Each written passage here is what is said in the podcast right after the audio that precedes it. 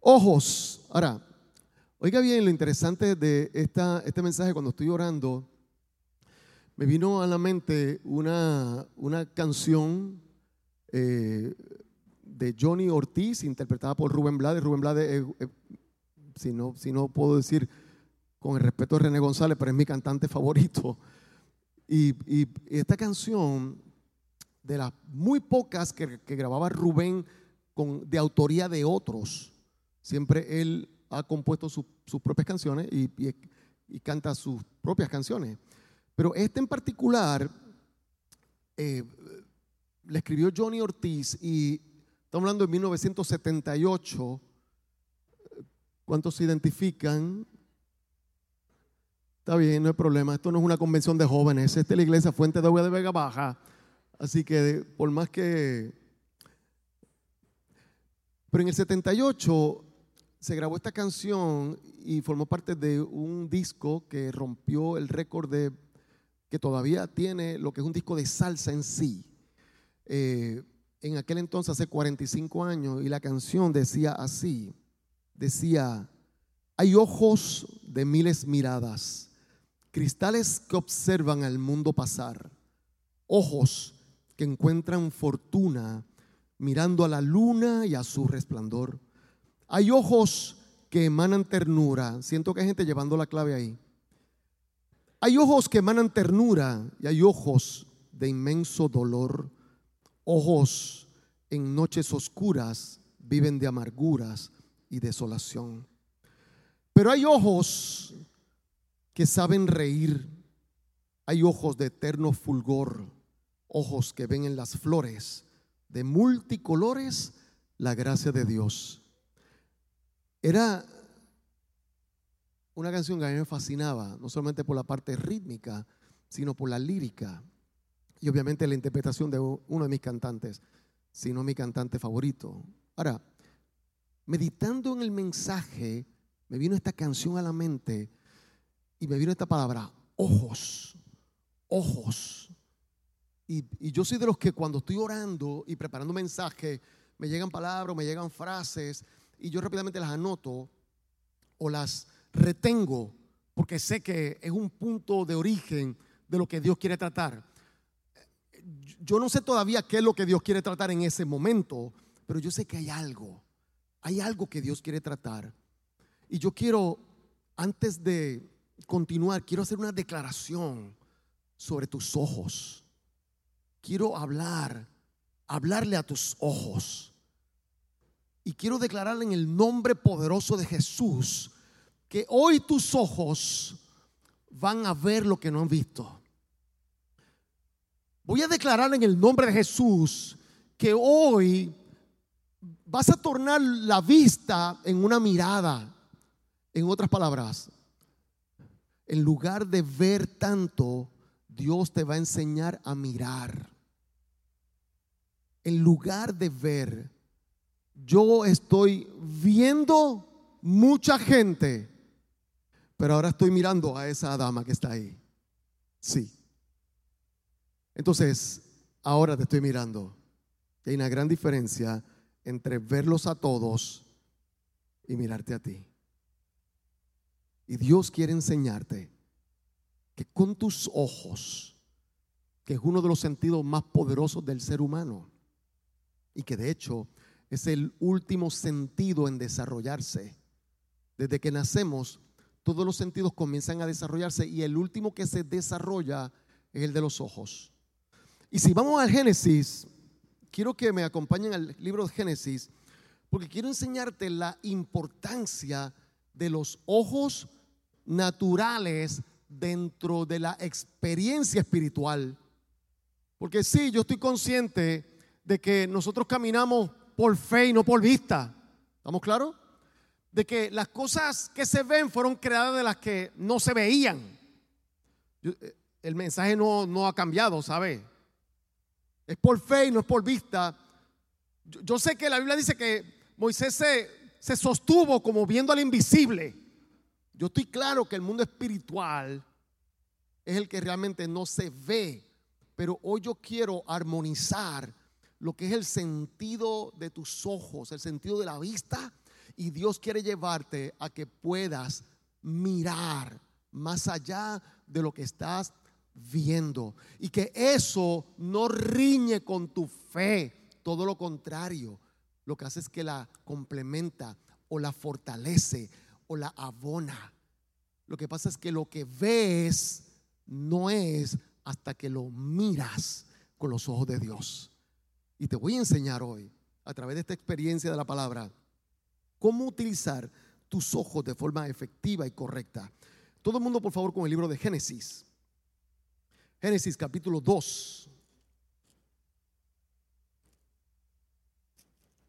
Génesis capítulo 2. ¿Están conmigo? Verso 7, estoy en la creación, ¿ok? Y en la creación se dan unas experiencias que hay que mirar, porque si no simplemente las vas a ver por encima. Y hoy te invito a que le metamos esa lupa para descubrir qué está pasando aquí de manera interesante. Dice el capítulo 2, verso 7 del libro de Génesis. Entonces Jehová Dios formó al hombre del polvo de la tierra y sopló en su nariz aliento de vida. Y fue el hombre un ser viviente. Verso 8, oiga bien. Y Jehová Dios plantó un huerto. ¿Quién plantó el huerto? Jehová Dios. Tenemos un Dios agricultor. Un Dios que siembra un Dios que trata con la tierra. Plantó Dios un huerto en el Edén al oriente y puso allí al hombre que había, ¿qué dice ahí? Formado. Así que hay dos elementos importantes. Dios planta huerto y forma hombres. Dios planta huerto y forma hombres. Cuando hablo de hombres, hablo hombre-mujer. ¿Ok? Es bien poderoso. Miren lo próximo que ocurre. No me pierdan la línea. ¿Ok? Vean a Dios. Planta huerto, forma hombres. Ahora mira lo próximo y cómo conecta una cosa con la otra. Dice el verso 9, y Jehová Dios hizo nacer de la tierra todo árbol delicioso, ¿a la qué? ¿A la qué? A la vista. ¿Te acuerdas cuando mamá y papá nos decían, bueno, más mamá, usted come con los ojos, ¿se acuerdan? ¿Cuántos de ustedes comen con los ojos?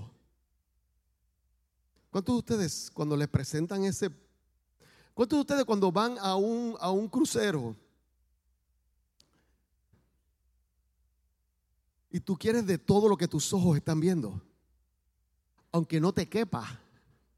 ¿Sabes que lo que no te cabe en el plato no te cabe en la barriga?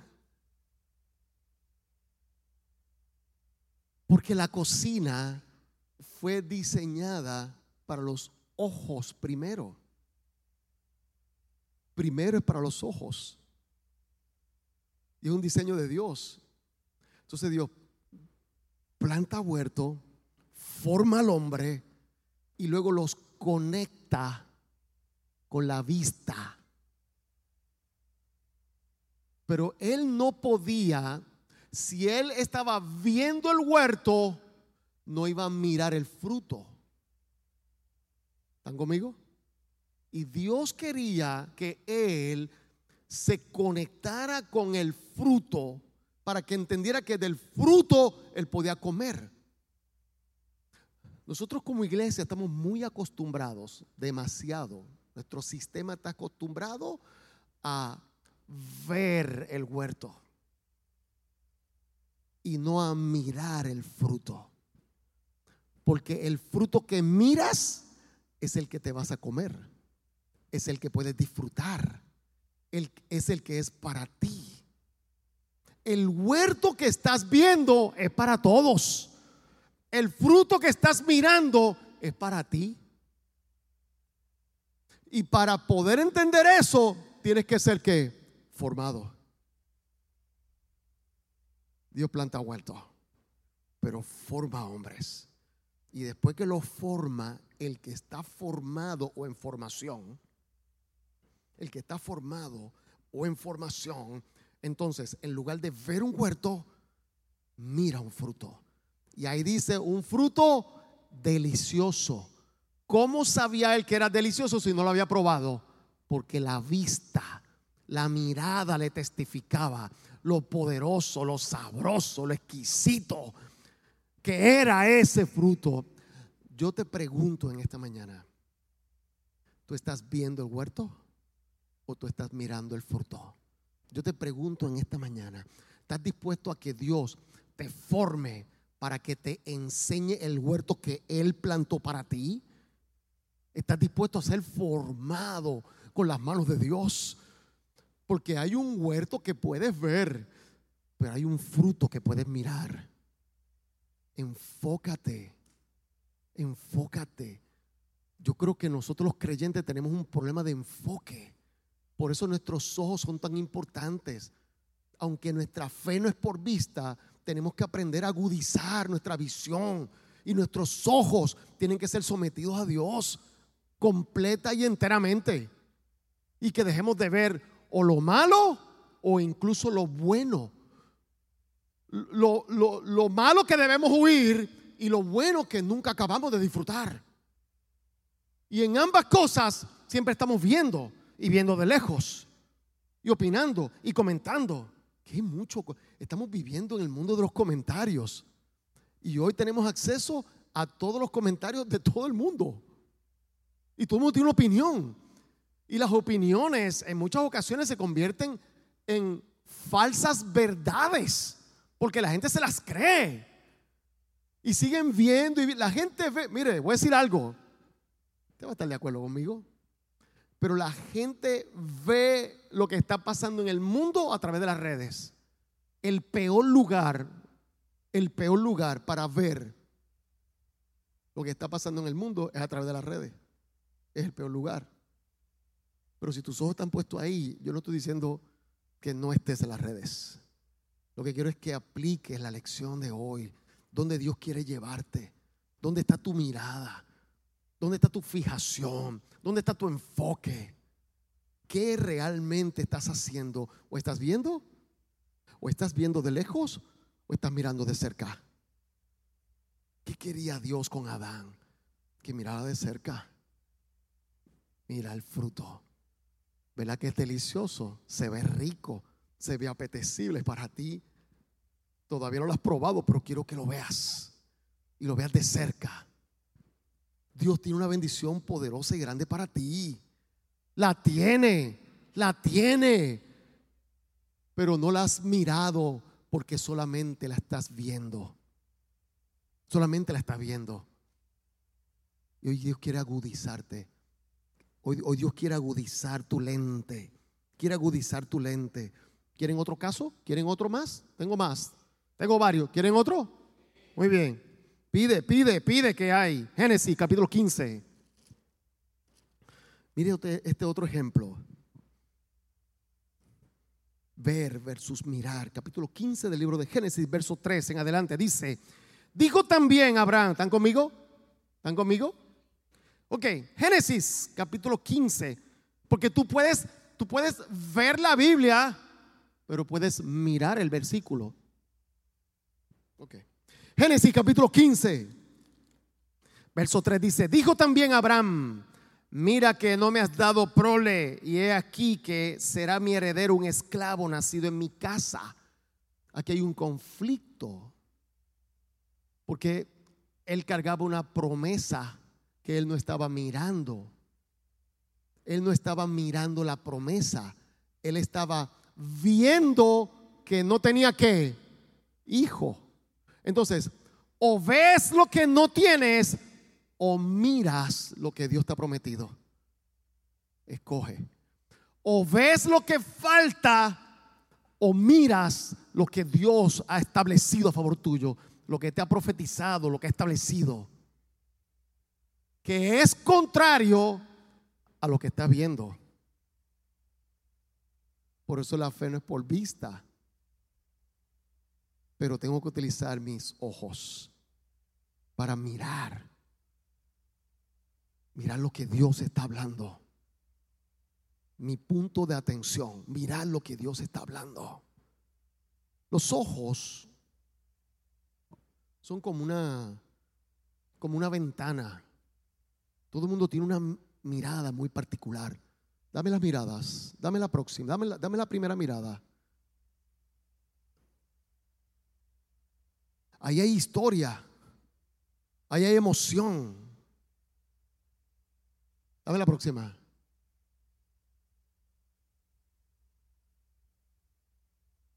Oiga las reacciones. No compitas con un bebé nunca, nunca, nunca, nunca. Vas a perder. Dame la otra.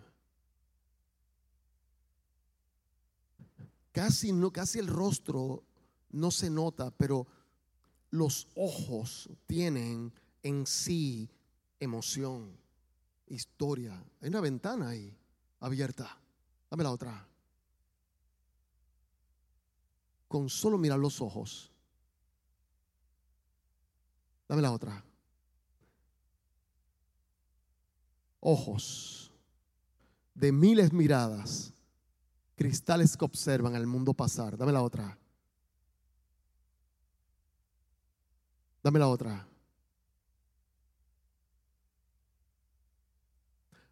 Ojos. ¿Qué dicen tus ojos? ¿Qué hablan? ¿Qué expresan? ¿Qué manifiestan tus ojos? ¿Qué están diciendo? ¿Serán ojos de tristeza? ¿Ojos de desesperanza? ¿Ojos de dolor y de quebranto? ¿Ojos de soledad? o tienes ojos de fe, ojos de sanidad, el lenguaje del reino, ojos de misericordia, ojos de pasión, ojos de entrega, ojos de amor, ojos de paz, que cuando la gente te mira a los ojos, tú irradias paz. ¿Qué ojos tú tienes? Los ojos de Abraham eran ojos de desesperanza de incertidumbre. No tengo hijo. Estoy viendo a mi alrededor y no tengo hijo. Tú me diste una palabra, pero yo no tengo hijo. Y estoy viendo lo que está pasando aquí, que hay un criado mío que tiene hijo. ¿Y quién me va a heredar? El hijo de un criado. Él hizo ya la conjetura, ya él hizo el análisis, ya llegó a sus conclusiones. ¿No nos pasa eso a nosotros? Que analizamos nuestras realidades y lo que estamos viendo es lo que nos lleva a concluir nuestro presente, nuestro pasado, incluso nuestro futuro. Y estamos nosotros basándonos en lo que estoy viendo. Eso es lo que está pasando a Abraham. Ahora, mira qué poderoso esto. ¿Qué hizo Dios? Pues le cambió la mirada y le dijo, luego vino a él palabra de Jehová. Vino a él palabra de Jehová. Vino a él palabra de Jehová diciendo, no te heredará este, sino un hijo tuyo será el que te heredará. Esa es la palabra de Dios, lo que está diciendo es eso. Pero cuando él ve alrededor, él no está viendo el hijo ese. Entonces Dios dice una cosa y yo estoy viendo otra. Ahora, mira lo que hace Dios con este hombre. Para utilizar sus ojos para traerlo de un desenfoque a un enfoque en su palabra. Y le dice, próximo verso, el 5, y lo llevó afuera. Hay que sacarte de tu entorno. Hay que sacarte del pensamiento. El lugar donde no ves nada, tengo que sacarte de ahí. Dice, lo llevó afuera y le dijo, mira, di conmigo, mira. Vamos con fuerza, iglesia, mira mira. Sin gritar acá. Mira, mira ahora los cielos. Salte de tu casa, salte de ese círculo pequeño, salte de donde no estás viendo nada y necesito que vayas afuera. Y afuera te voy a mostrar con tus mismos ojos, sí, con los naturales, Sí, con lo que tienes abierto. Lo que pasa es que te voy a mostrar ahora otra cosa. Mi lenguaje del reino, quiero que lo mires. ¿Ok? Y voy a utilizar un lenguaje que tú vas a entender. Y le dice, mira ahora los cielos y cuenta las estrellas. Si las puedes contar, le dijo, así será tu descendencia. Rompe a contar. Ah, tú quieres usar tus ojos, sí. Yo quiero que tú los uses, te voy a mostrar. Adán le mostró qué? Dentro del huerto le mostró el fruto delicioso. Y Abraham le mostró la descendencia a través de las estrellas. Cuéntala. Y sabe que las, las estrellas se pueden contar.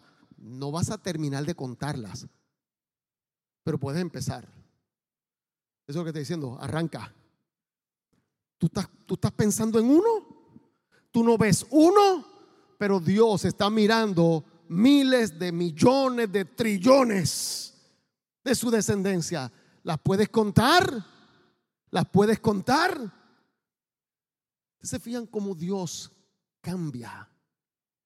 Cambia atmósfera, cambia todo.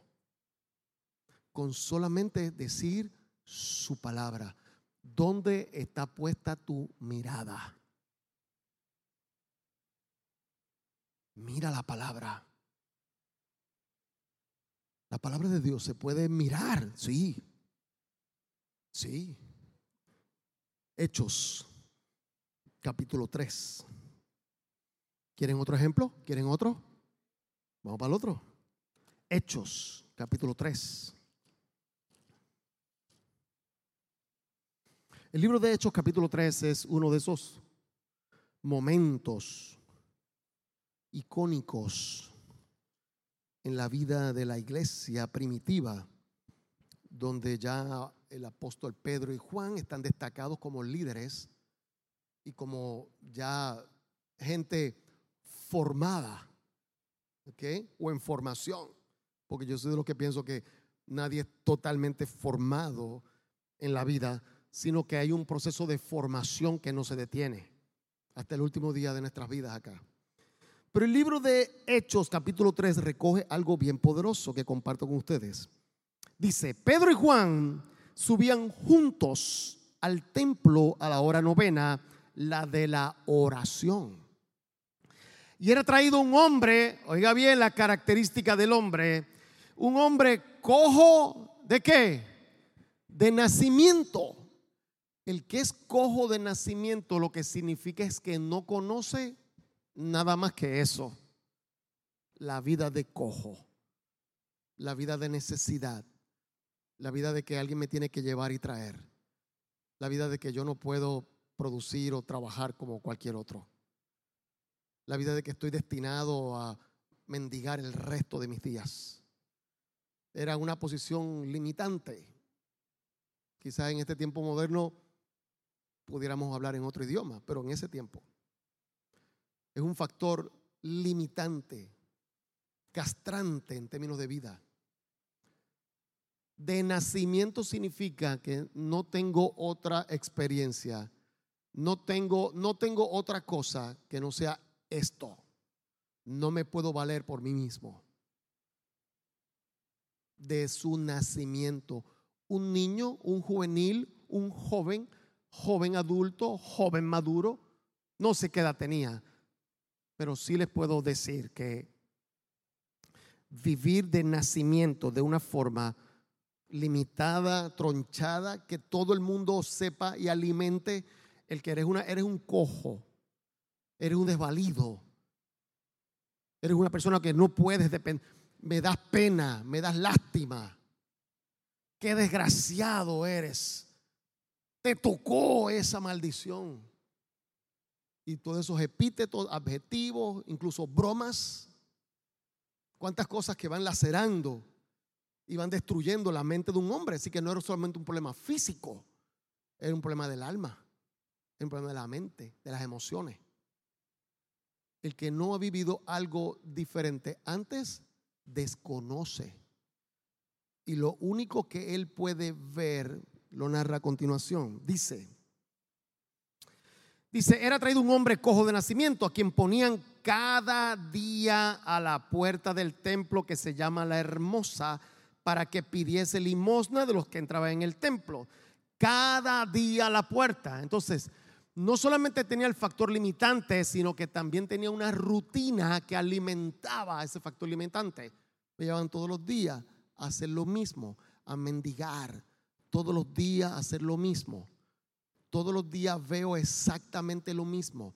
Veo que me llevan, veo que tengo que esperar que pasen, veo que tengo que pedirlo, veo la misma gente que pasa y me da la misma limosna sigues haciendo lo mismo porque no conoces otra cosa diferente y todo esto te ha tragado. Y te ha, escrito como un libreto que tienes que seguir. Te llevan a tal hora, te traen para acá, te llevan y te traen, te llevan y te traen. Extiende la mano, pide, extiende la mano, pide, extiende la mano, pide. Hay unos que te dan, otros te rechazan, otros se burlan. Todo es la rutina de este hombre. Y eso es todo lo que él conoce de que nació. Y es todo lo que él ha visto. Ahora, el problema no estaba en los pies. El problema no era que era cojo. El detalle estaba en los ojos. Que tú ves. Porque lo que este hombre está a punto de mirar le va a cambiar la vida para siempre. Y ya usted sabe el resultado. Todo el mundo aquí sabe que ese cojo se va a levantar el que más, el que menos sabe que aquí hay un milagro que se va a manifestar. Lo que tenemos que descubrir, es cómo se manifestó, qué pasó, qué ocurrió entre el punto A y el punto B, entre cojo de nacimiento, rutina de mendigo, ver que todo lo que ocurre a mi alrededor es exactamente lo mismo para que yo me quede en el mismo lugar versus el milagro que todo el mundo sabe que ese hombre se va a levantar. Todo el mundo sabe que ese milagro se va a manifestar, pero entre un punto A y el punto B, algo pasó. Que es lo que yo quiero que pase en tu vida. Que es lo que Dios ha planificado en esta mañana contigo. Dice la escritura. Este, verso 3, cuando vio, diga conmigo, vio vio a Pedro y a Juan. Ahora, vio, no los miró, los vio y los está viendo como cualquier otro que pasa por allí. Eran lo mismo.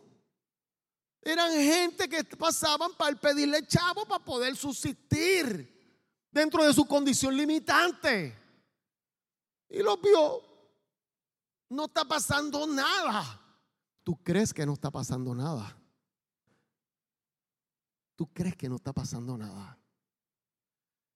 Y está pasando algo bien poderoso sin que tú te des cuenta. Y Dios te va a llevar de ver a mirar. Para que puedas mirar y puedas disfrutar y puedas obtener y puedas celebrar tu victoria, tu bendición, tu milagro. Este cuando vio a Pedro y a Juan que iban a entrar en el templo, les rogaba que le diese limosna, rutina, verso 4.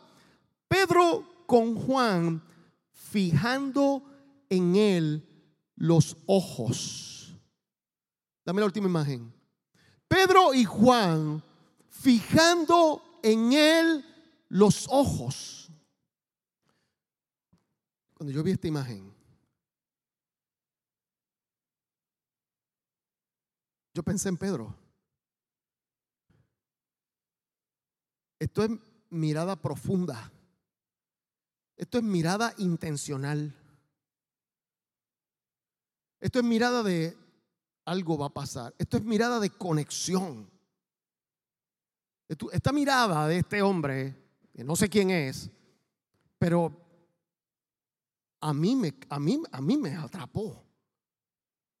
Y yo dije, me hice preguntas. Yo dije, ¿habrá sido con una mirada similar a esa? Con la que Pedro miró y puso sus ojos sobre este hombre. Se detuvo. Y no se detuvo a darle una limosna. De hecho, tiene que haberlo visto antes. Seguramente Pedro y Juan tienen que haber pasado varias veces por allí y tienen que haberlo visto como otro mendigo. Pero en esta ocasión, que es un momento profético para este hombre. Es un momento de switch, es un momento de pivot. Como yo estoy creyendo que es momento de switch y de pivot en tu vida, el hoy y el ahora. Que estás aquí para un momento de pivot. No viniste al templo de forma rutinaria. Eso es lo que tú crees, porque es lo que estás viendo. Pero Dios te está llevando a que tú mires lo que va a pasar. Mira lo que va a pasar contigo hoy. Mira lo que va a pasar contigo. Lo que pasó con este hombre, con una mirada como esa, es poderoso y es extraordinario. Dice aquí, Pedro con Juan, fijando en él los ojos, le dijo, míranos, no veas que pasamos, míranos, contacto, ojos con ojos. Entonces, él le estuvo que, él estuvo que, oh, no están conmigo, no puede ser. Le estuvo atento. Estaba, no se podía levantar, pero puedo mirar. No tengo piernas para levantarme, pero yo tengo ojos para mirarte. Eso sí lo tengo. Así que está mirando y espera recibir algo. Una mirada. Una mirada lo que Dios está buscando. Que lo mires a Él. Una mirada lo que Dios está buscando de ti. Una mirada diferente. Una mirada diferente. Una mirada con una mirada posiblemente tú enamoraste a tu amada, a tu amado. Una mirada, ese cambio de luces.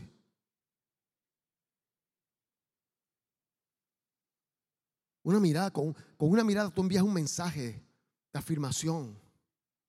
¿A cuántos de nosotros, nuestros mi mamá, con una mirada?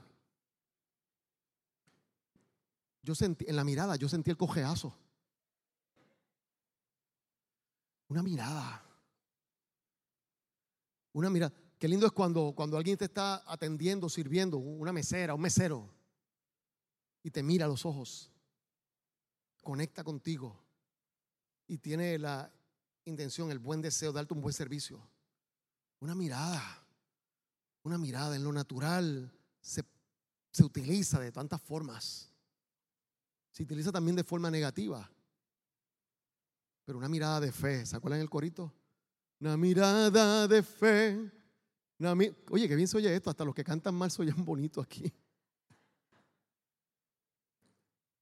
Una mirada de lo que Dios está buscando de ti. Que debes de ver el macro. La bendición de Dios. Esa la puedes ver. La bendición tuya es la que puedes mirar. Los milagros del Señor los puedes ver. Tu milagro es el que tienes que mirar. Dios restaura las familias. Eso lo puedes ver. Tienes que mirar la restauración de tu casa, de tu matrimonio, de tu hogar, con tus hijos. Dios prospera y bendice a los empresarios de la casa. Eso lo puedes ver. Pero tienes que mirar la prosperidad, las riquezas que Dios tiene para ti guardadas, los clientes que son tuyos, el producto y el servicio que vas a desarrollar, emprender, lo nuevo, lo nuevo. Tienes que mirar. Y tienes que mirar, tienes que hacer como dijo, como hizo Abraham, tienes que salir y mira las estrellas. Y tienes que hacer como este, que miró a Pedro y a Juan, que le dijo, míranos. Ok, aquí yo voy a recibir algo. Esto va más allá. Dice esta escritura. Entonces él estuvo atento, esperando recibir de ellos algo. Mas Pedro dijo, no tengo plata ni oro, pero lo que tengo te doy en el nombre de Jesucristo de Nazaret. Levántate y anda. Ahí es que tienes que poner tu mirada. No en Pedro y en Juan, sino en la palabra que salió de la boca de esos hombres. Pon la mirada hoy. Pon la mirada en la palabra de Dios. En la palabra profética que te cubre. En la palabra específica que te cae como anillo al dedo porque es tuya, es para ti, es contigo. Nuestro Dios es un Dios personal. Nos congrega de manera grupal para atendernos de manera individual. Eso nada más que Dios lo entiende dentro de su diseño perfecto, dentro de su mente maestra. Nos agrupa para atendernos de manera específica. Somos muchos hijos, pero te ama como su hijo o su hija. De más, de todo, va a lo específico contigo. No, lo, no te vas a dar cuenta de eso hasta que no aprendas a mirar a Dios. Aprende a mirar a Dios. ¿Cómo yo sé que hay una diferencia entre ver y mirar con relación a Pedro y a Juan? Ahí mismo en el verso 12, cuando el pueblo se dio cuenta de que este hombre se levantó, y ya usted sabe el milagro, se levantó, brincó, saltó, este, empezó a celebrar, alababa a Dios, que había un bebé, una brincadera. Pero quien no va a brincar de nacimiento, pero lo que hizo la diferencia fue que fijó sus ojos. Y Pedro fijó sus ojos. Y salió una palabra.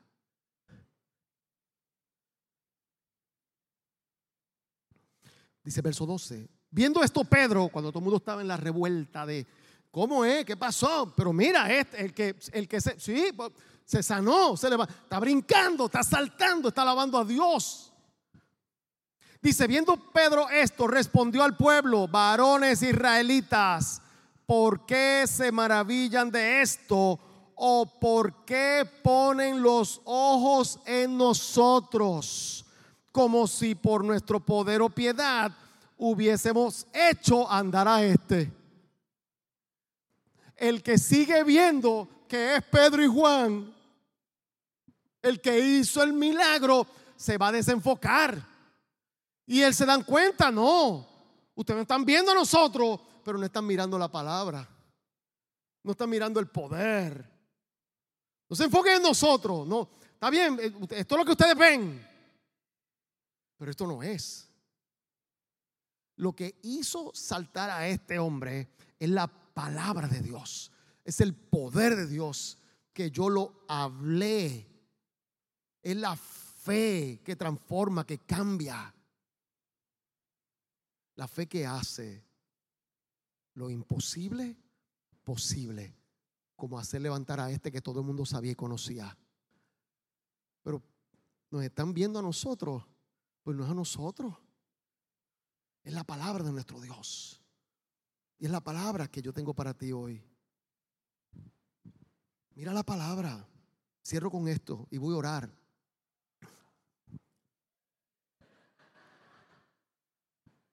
Ok. Ok. Eso se siente bien.